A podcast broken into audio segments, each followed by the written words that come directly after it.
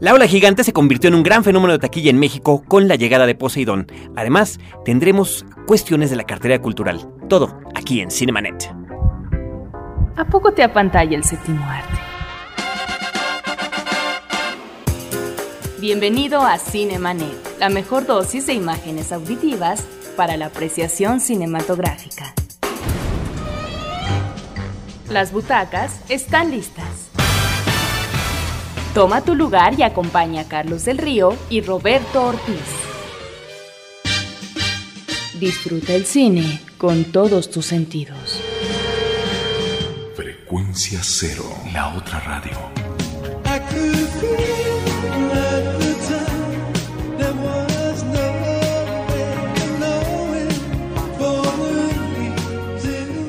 ¿Cómo les va? Muchas gracias por escucharnos en línea, muchas gracias por descargarnos, muchas gracias por estar con nosotros y por permitirnos estar con ustedes. Nosotros estamos en Cinemanet, como siempre cada semana, desde hace 32 episodios, este es justamente el episodio número 32, trayéndoles pues nuestras opiniones y la forma en la que podemos compartir con ustedes el fenómeno cinematográfico. Yo soy Carlos del Río y me acompaña Roberto Ortiz. Pues con ese dato creo que tendríamos que considerar que estamos muy contentos porque hemos durado ya varios meses y esperamos, por supuesto, que la respuesta del público sea cada vez eh, que se patentice más, Carlos, como lo hemos estado observando. Pues afortunadamente ha sido buena y es lo principal que agradecemos. Esta semana nos, dieron una noticia buena que nos, da mucho gusto, queremos compartir con ustedes. En esta página española que se llama podsonoro.com, que recopila eh, este, esta situación del podcast en castellano, pues llegamos en la lista del top 50 al número 3 Situación que por supuesto en cualquier momento puede seguir siendo variable, pero realmente es algo que regocija a todos los que estamos aquí en Frecuencia Cero, la otra radio, parte de un conglomerado de podcasts hechos en México para todo el mundo. Roberto, arrancamos también este programa con una noticia eh, pues triste, la muerte de una gran actriz mexicana.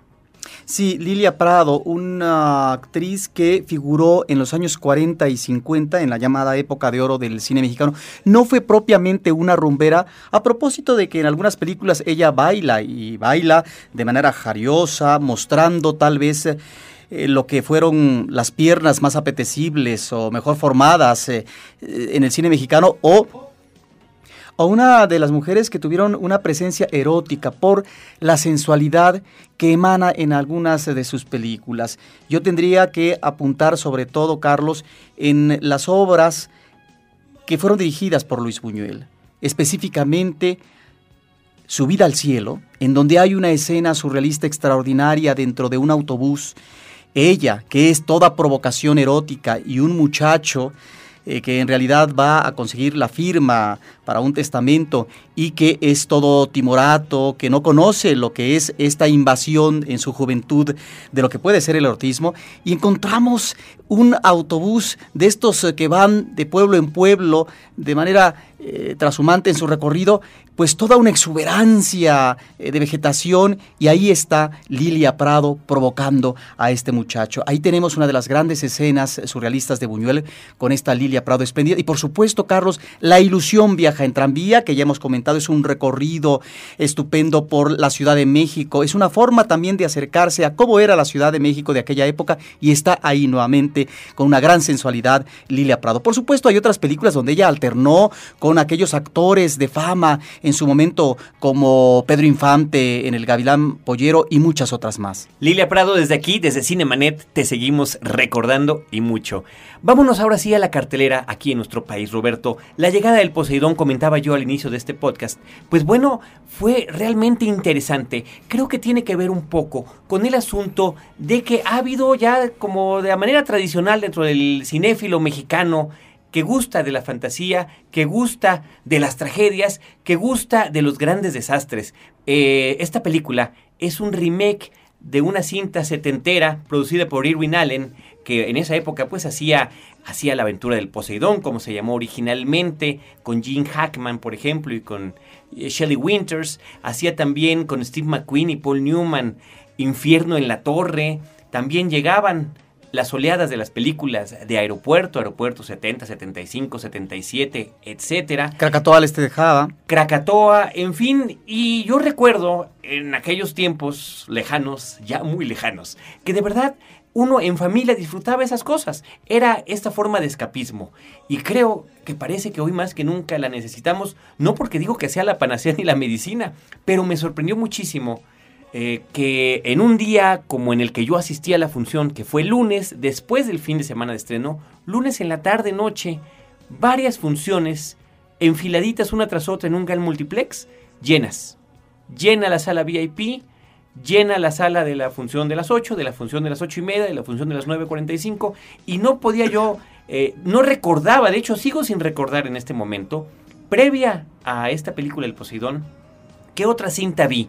En la que yo viera de verdad una sala absolutamente llena, llena al grado de que esta eh, pues eh, fila que nadie quiere, que es la primera, estuviera con todos los asientos ocupados y de tal suerte además que en determinado momento tuvo que ingresar personal del cine para acomodar estos espacios que quedan vacíos de manera aleatoria para que al final cupiéramos todos porque no faltó a alguien que dijera, bueno, pues llegué medio tarde son y ya me siento en la escalera, lo cual está absolutamente prohibido. Sí, a mí también me tocó una función de domingo, Carlos, y tuve que hacer una cola para poder entrar y buscar el asiento más apropiado, porque ya cuando hay mucha gente por delante es uh, muy difícil. sí, pero en domingo es más comprensible. En domingo sabes que te estás exponiendo. O aquí en México, los miércoles, que antes era el 2 por 1 ahora es una rebaja no tan significativa, diría yo, pero que bueno, finalmente el bolsillo de nosotros los mexicanos siempre aprecia y que sí hay mucha gente que asiste a las funciones. Esto era un lunes, un lunes además cualquiera. ¿A qué lo podemos atribuir? Pues bueno, era el lunes 5 de junio, ¿verdad? Quizá algunos pensaban que el 6 del 06 del 06 iba a ser trágico y dijeron, ¿qué será lo último que vamos a hacer? Vamos a ver una tragedia marítima, el Poseidón. Mira, aquella película de los 70, 1972, fue una película, creo, bien hecha, que tenía también sus momentos eh, de acción, de efectos especiales. Esta, por supuesto, la última Poseidón, eh, tiene más efectos, está la perfección de la tecnología. Si, podríamos, eh, si pudiéramos abonar en favor de, de la cinta de los 70, es que articulaba muy bien el grupo, los personajes que finalmente tratan de salvarse, porque recordemos que se trata de una gran ola ¿sí? que voltea a un transatlántico y que es un grupo el que va a tratar de sobrevivir, los demás mueren inmediatamente por eh, que se ahogan. Y entonces creo que en aquel momento, en aquella película, veíamos como un drama humano en donde, por supuesto, estaban ahí ciertos prototipos. No podía faltar en el caso de Gene Hackman, pues ah, una especie de reverendo de alguna manera va a infilar sus baterías para salvar este grupo que sería como representativo o emblemático de la humanidad. Así también, Carlos, creo que encontramos en esta cinta de Petersen una, eh, una situación favorable, no en cuanto al manejo psicológico de los personajes que considero es muy eh, esquemático, pero sin embargo está bien trabajado el suspenso y algo que resulta favorable en la cinta es que la acción comienza a los 10-15 minutos de iniciada. No da oportunidad como otras películas de catástrofe ficción, recordemos por ejemplo los aeropuertos, que se iba manejando una narrativa paulatina de un suspenso que iba cobrando cada vez mayor vigor, nos iba presentando a través del tiempo a los personajes tipo y después venía el gran desastre. Aquí no, el desastre ocurre desde el principio. Pero esa era una de las características principales de este tipo de cine, era lo que lo hacía interesante y es fue lo que se convirtió en fórmula. ¿Por qué? Bueno, pues nos presentan a un reparto muy grande, a distintos, como tú comentas, distintos tipos de personajes. Uno puede o no interesarse en las historias de algunos de ellos, y ya que los conoces bien, es cuando cae el desastre y entonces algunos que se habían convertido en añorables o entrañables, pues van muriendo en el camino. Creo que eso es algo que ya en estos tiempos eh, ya no da tiempo. Literalmente hay que empezar con algo más rítmico, pero de cualquier manera, de cualquier manera, si en la aventura del Poseidón, como se llamó la original, aquí en México o en español, pues eh, sí era de todas formas en una parte el principio de la película. No eran los primeros 15 minutos como, Como sucede esta. en esta, pero sí era el principio. De hecho, hay una referencia en una película independiente que se llama Free Enterprise, que trata sobre unos fanáticos de Star Trek. Eh, están platicando al final en una fiesta y uno estaba discutiendo con otro, ¿no? No, no, no, no, no. La gran energía o el gran acierto de Irwin Allen fue que el barco lo hunde al principio de la película, no como James Cameron que se espera al final para hundir al Titanic, ¿no? Eh, que, finalmente, a pesar de que se trata en el caso del Titanic de un ba- basada en un hecho real, en un hecho histórico internacional, pues claro, e- esa es la narrativa, es sigue siendo esa fórmula de la película del desastre. Que ya sabemos qué va a pasar. Vaya, aquí no hay ninguna sorpresa que estemos rompiendo. El póster que ahorita está en grandes espectaculares a lo largo de nuestra ciudad es la ola volteando el barco. Y eh, pues eh, ciertamente ya no hay la posibilidad de poder conocer a estos personajes de esta manera, pero está la cuestión de que eh, se sustenta más la película en la efectividad de la acción y los efectos especiales que creo que a mí me sorprendieron mucho más de lo que yo hubiera imaginado. El realismo, inclusive un poco la violencia. Quizás el punto más bajo que veo yo en la película es esta situación de tratar de meter como con eh, Calzador. calzador las bromitas. Bromitas innecesarias, el gag ocasional, que creo que no se puede dar si uno está caminando entre muertos, eh, entre sangre, con heridos, con gente que va perdiendo la vida. Y otro acierto sería justamente en ese sentido que de este grupo que intenta sobrevivir, no, no es predecible quién sobrevivirá y quién no. Eso es lo interesante. Creo que uno de los eh, momentos álgidos, dramáticamente hablando, es cuando vemos la muerte de un camarero, por ejemplo. A lo mejor ya me anticipé, pero eso me parece bueno, mueren que está- muchos camareros en la película. Sí, eso está- Además, es en igual que en la original, en una fiesta de fin de De año fin en de la año. gran, no poco después de que son las 12 y todo el mundo está festejando. Que además hay otra cosa que ahí me pareció, me pareció curiosa. Cuando eh, empieza la película, además con una toma impresionante, Visualmente especial, es muy seductora esa toma inicial larga. sin cortes, un plano sin secuencia corte. alrededor del barco. Alrededor del, del, del transatlántico, donde vemos la majestuosidad, el lujo, todos, eh, todo el equipamiento exterior, esta suntuosidad y lo que va a pasar a Y continuación. la posibilidad además de poder ir siguiendo a un personaje en ese recorrido. Claro. No, la verdad que es una gran toma. Pero lo que me llamó la atención cuando estaba yo viendo, porque es la parte cuando están los créditos, es que eh, la película dice basada en el libro tal, que ciertamente la primera también está basada en el mismo libro, pero no reconoce la propia referencia a la película como lo hacen otras cuando dicen basada en el libro y o basada en el guion de, otra, de tal o cual película, ¿no?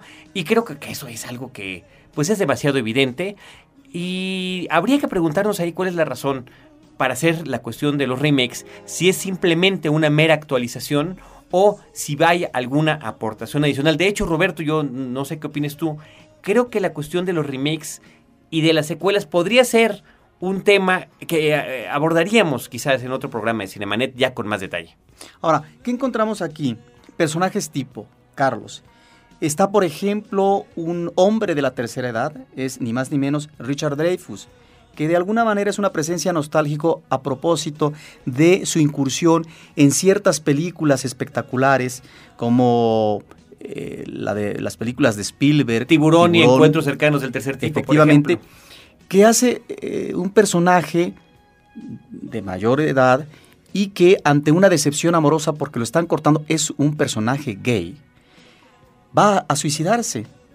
Sin embargo, que además, no como apuesta, pero en atención a los amigos que están en esa cena, festejo de fin de año, les brinda una botella, parece ser que de vino o de champán, de 5 mil dólares. De 5 mil o 10 mil dólares, una cosa así extraordinariamente cara. ¿no? es para los amigos y él es un hombre que se va a recuperar a partir de este itinerario forzado en el salvamento de último minuto. Están también otros personajes tipo, Carlos, a propósito de lo que puede ser la infancia y la juventud. El niño, que es por, lo, por supuesto la inocencia, la inocencia en la que va a permear la aventura y por lo tanto le va a trastocar y lo, lo va a obligar a madurar y a ser inclusive elemento protagónico para salvar a sus compañeros cuando de repente tiene que hacer, alguna, alguna cosa que solamente un niño puede hacer. Para no, para, para no delatar. y está también la pareja joven, que de alguna manera sería una especie de baluarte de esperanza de la juventud. Entonces, esto ya está visto en eh, este cine de catástrofe ficción de los años 70 y que se retoma como modelo se repiten estas fórmulas a propósito del tratamiento de los personajes. Sin embargo, y tú ya apuntabas, una de las cosas que me llaman la atención de la cinta es que hay muertes que son inesperadas, otras son previsibles, ¿no? Pero hay algunas que realmente no te sorprende, que es una sorpresa y que dices, ¿qué pasó aquí? Se supone que este tenía que llegar hasta el último hasta el último, eh, digamos, tramo, ¿verdad? Pues parecería que es una buena película dominguera. Finalmente creo que cumple los propósitos para la que fue hecha. Yo creo que pudo haber sido mejor. El director es Wolfgang, Peterson, que tiene ya una relación especial con el agua, con la película El Submarino. el Submarino es, de lo mejor en su trayectoria. sí, y además es lo que lo catapultó, lo que lo, lo que lo motivó, lo, lo, que lo puso en la escena internacional y finalmente trabajando en Hollywood. Pero tiene también La Tormenta Perfecta, donde también la ola gigante también era parte del póster y ahora está de vuelta con el Poseidón. Y nos faltó mencionar además un actor más que aparece en la cinta que es Kurt Russell, que también es este hombre que, bueno, empezó su carrera como niño, era niño actor, joven actor, participaba en toda esa serie de películas de Walt Disney que daban para televisión y después da un gran cambio cuando ya entra de lleno a la pantalla grande con particularmente con la película Escape de Nueva York, otra película que de alguna forma también tiene que ver con la cuestión de desastre y el desastre continuó con esa eh, entre secuela y remake que hizo el propio director. Eh, John Carpenter que se llamó Escape de Los Ángeles, también con él. Creo que es una presencia interesante en la película. Y que su personaje también llama la atención a propósito de un hombre que pareciera ha gastado los cartuchos existenciales y que tal vez ya no le apuesta mucho a la vida y que se ha vuelto iracundo, inclusive con su hija, realmente es un padre un tanto autoritario. Ahí tenemos también la presencia de Josh Lucas. Josh Lucas, el actor eh, que eh, pues le parece que le fue muy bien en esta cinta como el gran héroe de acción. Roberto Poseidón en México, estamos en Cinemanet y volvemos en un instante.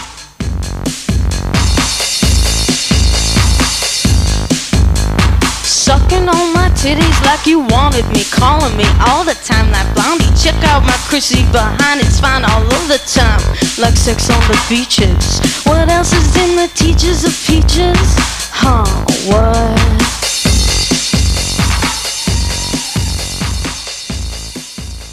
No te quedes fuera de foco. Cinemanet regresa en un instante.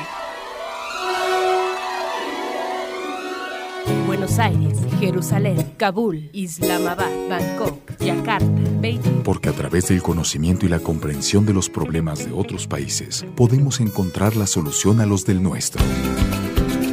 Atrévete a cruzar los límites, a romper barreras, a derribar obstáculos. Atrévete a ir más allá de las fronteras. www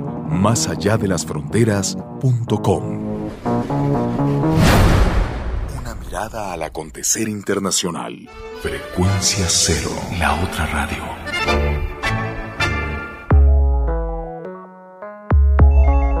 Llama a nuestro correo de voz 2455 5099. Frecuencia cero, la otra radio. Porque la radio se está quedando sin oyentes. Historias múltiples en tiempos cortos. Cinemanet. Regresamos.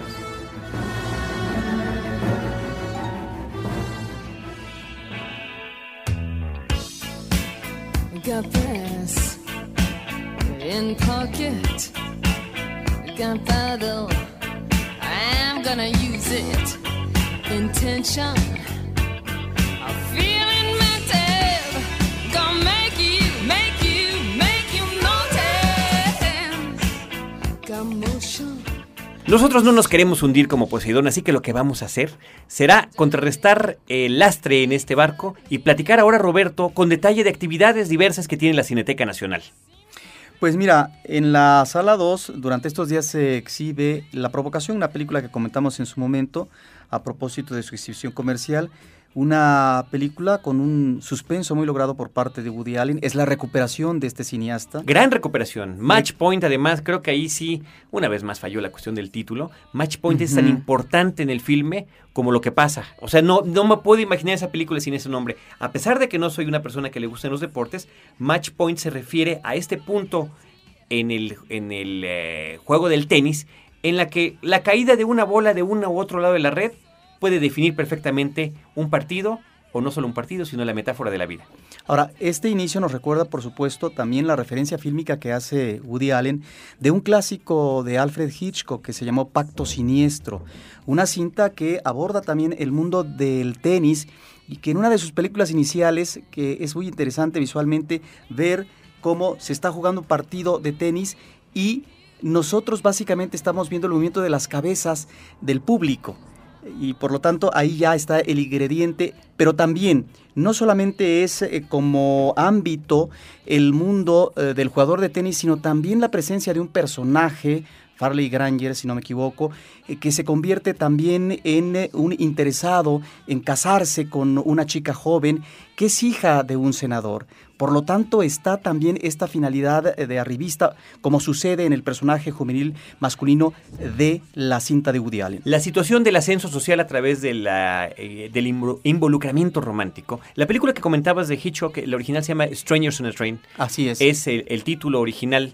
Eh, Pacto Sinistro, que se, que se refiere a esta situación entre los dos personajes que se conocen en un tren y jugando entre que sí como no se, se pueden decir cómo nos podemos ayudar si el uno al otro elimináramos a las personas que nos estorban en esta vida. Así es. Y uno de ellos se lo toma en serio y es cuando de verdad la cosa se empieza a poner como el título en español, verdaderamente siniestra. Pues ahí está esta película, una película cuyos últimos 20 minutos nos uh, presentan una vuelta de tuerca sensacional. Es una cinta que nos remite, por supuesto, a Crimen y Castigo de Dostoyevsky con respecto a la ubicación, el manejo, el impulso, los ánimos de su personaje principal. Gran y, y a Crímenes y Pecados de Woody Allen, que por supuesto está basada también en eso. Y otra película que me parece interesante de François son 5 por 2 Carlos. Una cinta original en su narrativa, una narrativa que se ha estilado en los últimos tiempos. Imposible pensarla hace algunos años en el cine comercial. ¿Por qué? Porque eh, su manejo narrativo eh, se da a la inversa, es decir, la película eh, comienza por lo que sería el final argumental y termina por lo que sería su arranque. De tal manera que esto es muy atractivo porque nos presenta varios momentos en la relación de una pareja, cómo ésta eh, va evolucionando. Y lo que a mí me llama la atención de la cinta es que no trata de explicitar, de abundar, de tratar de eh, justificar a sus personajes con respecto a sus acciones, con respecto a las conductas y si éstas derivan en tal o cual situación dramática. Son momentos nada más y por lo tanto queda este ingrediente de imaginación para el espectador para suponer qué es lo complicado y que imposibilita que las relaciones eh, amorosas funcionen adecuadamente y que en algún momento dado van a entrar en una crisis y por lo tanto en una ruptura tremenda. Una narrativa, además, Roberto, que no podemos imaginar sin hacer la mención, por supuesto, a Memento, llamada Amnesia aquí en México, y cuya influencia llegó hasta programas de televisión como Seinfeld. Seinfeld, tan popular en los 90, tuvo también un capítulo en el que toda la historia se contaba de atrás para adelante. Además es muy simpático porque cuando acaba el programa, que es la parte en la, que son más jóvenes los personajes, están como saliendo a la universidad o algo así, y uno le está explicando al otro lo que podría ser el Internet. Dice, ¿cómo crees? ¿Cómo se va a comunicar alguien a través de una computadora con otra persona del mundo? En serio, yo lo vi. Pues bueno, Roberto, ¿qué otra cosa hay ahí en Cineteca Nacional? Bueno, el próximo martes, Carlos, tendremos una charla de café, que ya es una tradición en Cineteca Nacional, con el tema el romanticismo de eh, François Truffaut, un cineasta francés eh, muy recordado, emanado de la nueva ola francesa con los 400 golpes y que nos dio realmente películas eh, muy, muy elocuentes como La mujer de al lado, La piel suave, La noche americana que manejó a un actor como alter ego durante varios años y creo que esta charla va a ser muy interesante por parte de Perla Schwartz. Y finalmente, Carlos, dos ciclos que considero son de actualidad a propósito del contexto político electoral que estamos viviendo. Por un lado, el poder de los medios, eh, con películas como Fibra Óptica, Tierra de Nadie, Quiero ser eh, famosa, Septiembre Negro, Crónicas, Capote. Crónicas, esta reciente, la que comentamos hace poco. Así es. Y cada película va a ser presentada por una persona que eh, es especialista o que trabaja en los medios de comunicación. Este es un ciclo que también está eh, promocionado por parte de IMER, el Instituto Mexicano de la Radio, de tal manera que esperamos muy buen público para estas cintas. De hecho, una cinta reciente, cuando arranca el ciclo, tuvo un público extraordinario a tal punto que se tuvieron que hacer funciones extras, algo inusual propiamente en Cineteca. Y otro ciclo que me parece que llama la atención es La voluntad de mente, Carlos. Este es un ciclo que aborda eh, las elecciones. La mayor parte de las cintas son estadounidenses y creo que eh, hay que ver las películas de este fin de semana, que son Manos sobre la ciudad, una película italiana de Francesco Rossi de 1963 que aborda eh, la presencia de la izquierda, pero al mismo tiempo de la democracia cristiana, cuando se va a elegir al próximo gobernante de la ciudad en Nápoles, y eh, los intereses que existen entre los oh, políticos, eh, los diputados de, la Cámara de Representantes, en lo que es el negocio inmobiliario, las grandes inversiones urbanas, en lo que se refiere a los edificios y casas que se van a construir. Hay intereses económicos de por medio y no solamente el interés del bienestar ciudadano. Y por otra parte, una película como El amargo sabor del triunfo, una obra de Michael Ritchie con Robert Redford, este actor que ha tenido una gran presencia en temas eh, de contenido, diría yo que liberal, y que aquí nos presenta lo que es eh, la candidatura, el proceso para llegar a ser eh, senador de California por parte del Partido Demócrata. Es otra película interesante. La voluntad de pues, está ahí, son películas estadounidenses que abordan este afán de manejar la política como un escalón para obtener el poder, los intereses que se crean, pero también al mismo tiempo el efecto mediático para que se pueda encumbrar a un político como senador, como presidente de la República.